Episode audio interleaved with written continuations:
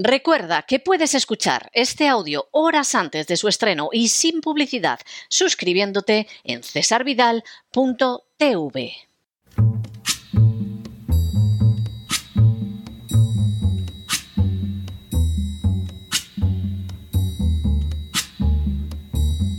La voz con César Vidal, desde el exilio.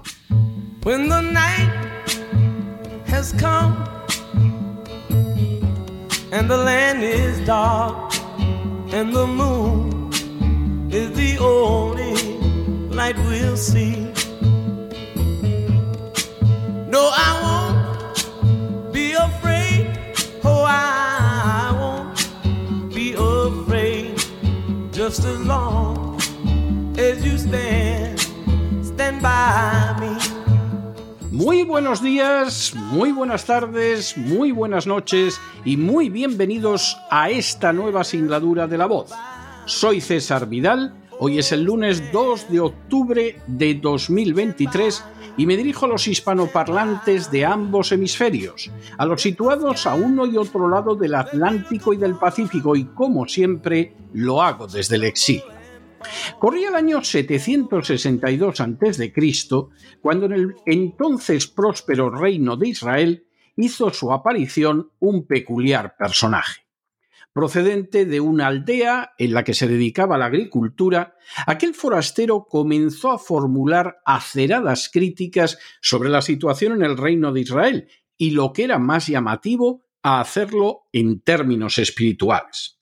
Así, por ejemplo, afirmó Vegan ani natati lechem, nikion shinain bekol arigen, bejoser lechem bekol mekomotigen velo shebaten adi, neum Adonai.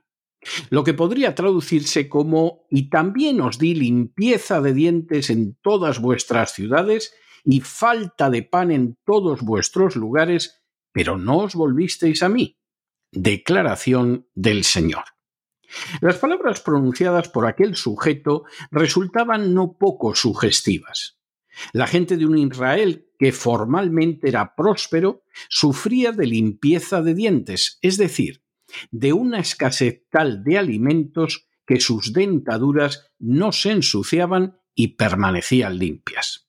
De hecho, la falta de pan resultaba innegable. Sin embargo, aquella crisis económica no se debía únicamente a factores económicos o políticos.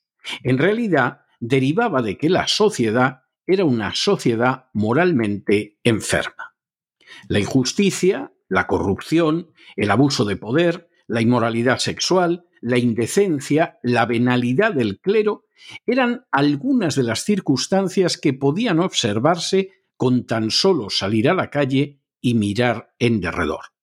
La crisis solo podía explicarse de manera cabal cuando se tenía en cuenta que era una desgracia tolerada por Dios para que la gente abandonara aquella indigna forma de vida y se volviera hacia Él. Pero lamentablemente no solo Israel no había escuchado aquellas advertencias, sino que también era incapaz de actuar respecto a las mismas y precisamente por ello se encaminaba hacia una catástrofe mayor. De manera bien reveladora, Israel desaparecería como reino apenas unas décadas después de que estas advertencias fueran pronunciadas por aquel peregrino personaje. Peregrino personaje que no era otro que el profeta Mos, al que el filósofo español Ortega y Gasset definió como el intelectual en estado puro. En las últimas horas hemos tenido nuevas noticias sobre los peligros que acechan a la situación económica en Estados Unidos. Sin ánimo de ser exhaustivos, los hechos son los siguientes. Primero, el pasado mes de septiembre, en el curso de una conferencia de prensa, el director de la Reserva Federal, Jerome Powell, fue preguntado sobre si diría que la economía americana iba a experimentar un aterrizaje suave. La respuesta de Powell fue que no, no lo diría. Segundo, la respuesta de Powell deja de manifiesto que la perspectiva de un control de la inflación que no implique destrucción de empleos no resulta creíble e incluso añadió que hay una larga lista de golpes que puede sufrir la economía americana en los próximos meses. Tercero, el primero de esos golpes está relacionado con la deuda pública que supera los 33 trillones de dólares y que amenaza una vez más con el cierre del gobierno. Cuarto, de hecho, el gobierno de Biden ya sobrepasó el techo de la deuda en el mes de enero, lo que no puede sorprender teniendo en cuenta algunos gastos descontrolados como la ayuda multimillonaria a Ucrania.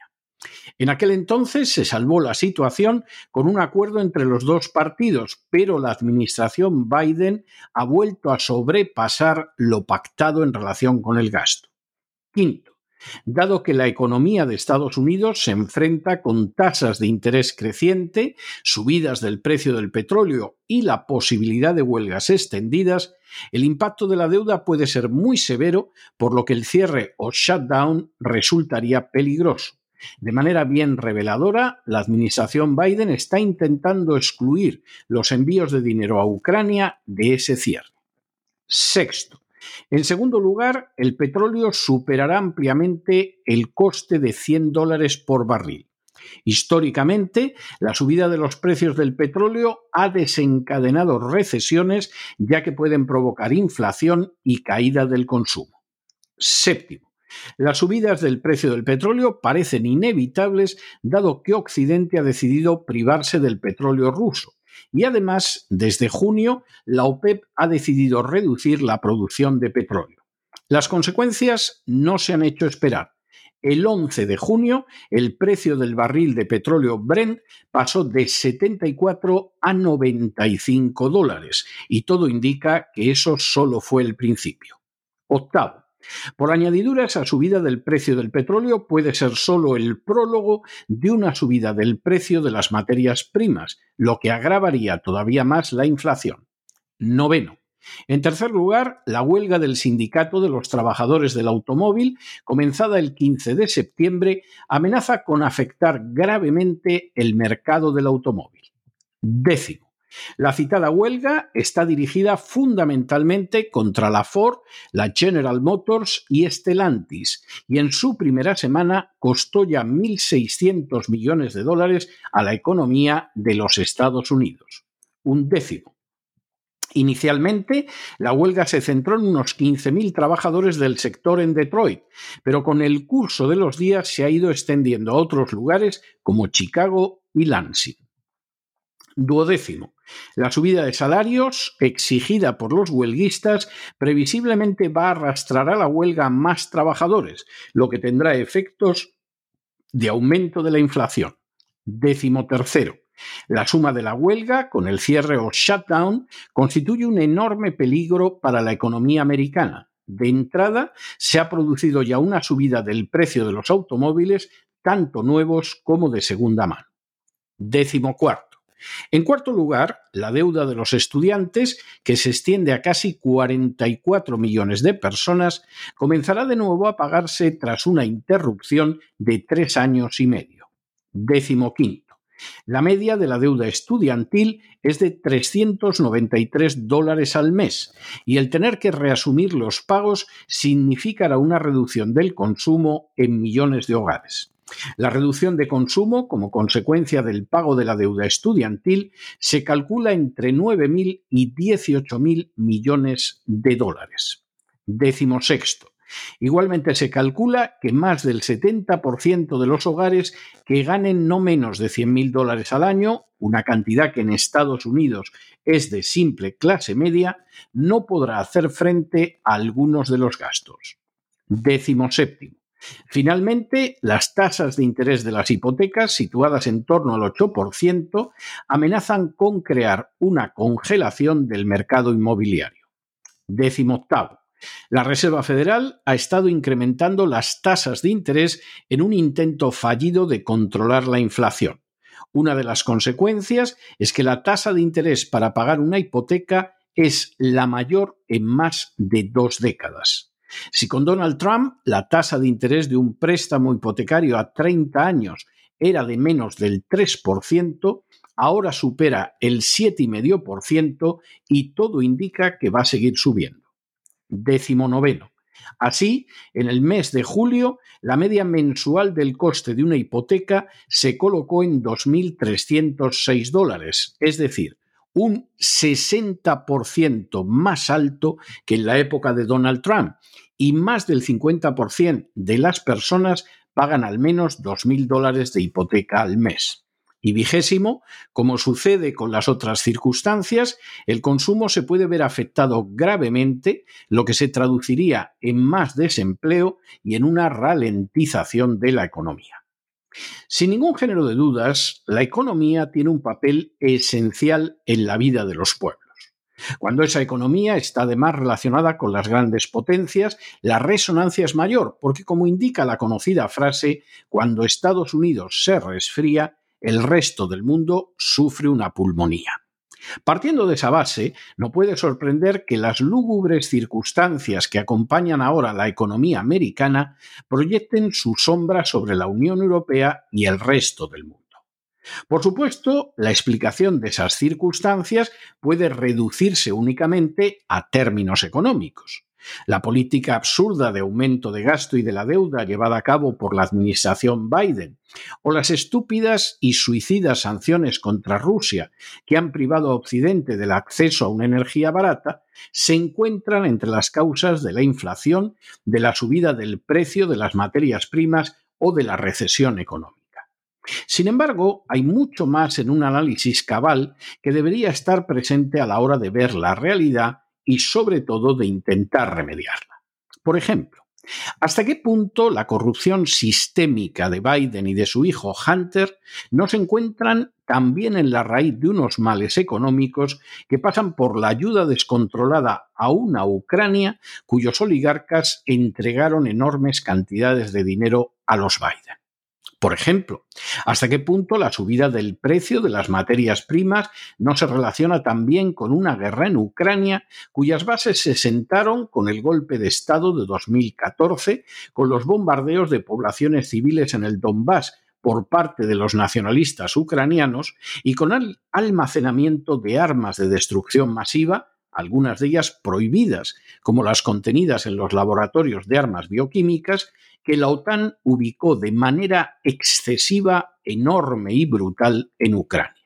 Por ejemplo, ¿hasta qué punto el satisfacer de manera injusta e incluso criminal al complejo industrial militar no está empujando a Estados Unidos no solo lejos de los principios morales sobre los que se fundó, sino en contra de sus intereses nacionales? Por ejemplo, ¿hasta qué punto la ceguera de buena parte de la sociedad frente a la ideología de género, la corrupción de niños y jóvenes o la fragmentación social no corroe y debilita a la nación? Por ejemplo, ¿hasta qué punto un endeudamiento irracional está arrojando su carga incluso sobre gente que actúa con prudencia en su vida personal?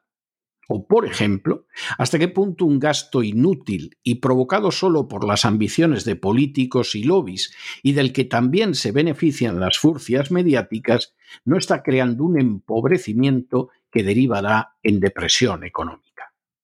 Todas y cada una de esas preguntas son de obligada respuesta, porque en economía, en contra de lo que piensen muchos, no todo se limita a sumar y restar. De hecho, la honradez, la veracidad, la moralidad tienen un papel considerable en el buen funcionamiento de una nación, aunque esos factores suelen mantenerse al margen de los análisis.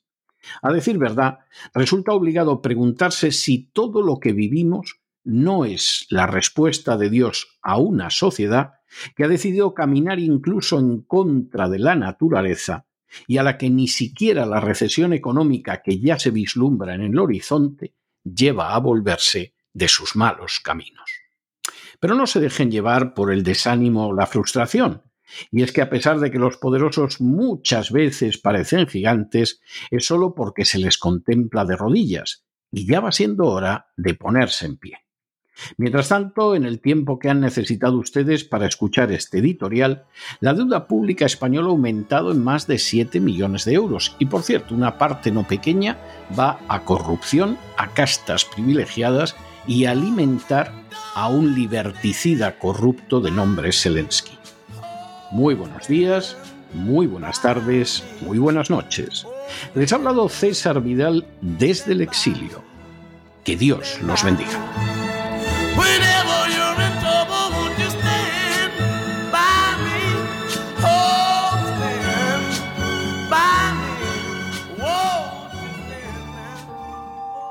Esta sección está patrocinada por crowdfunding con el siguiente mensaje. Nuestro Señor Jesucristo, el único Dios verdadero, es misericordioso y nuestro Salvador.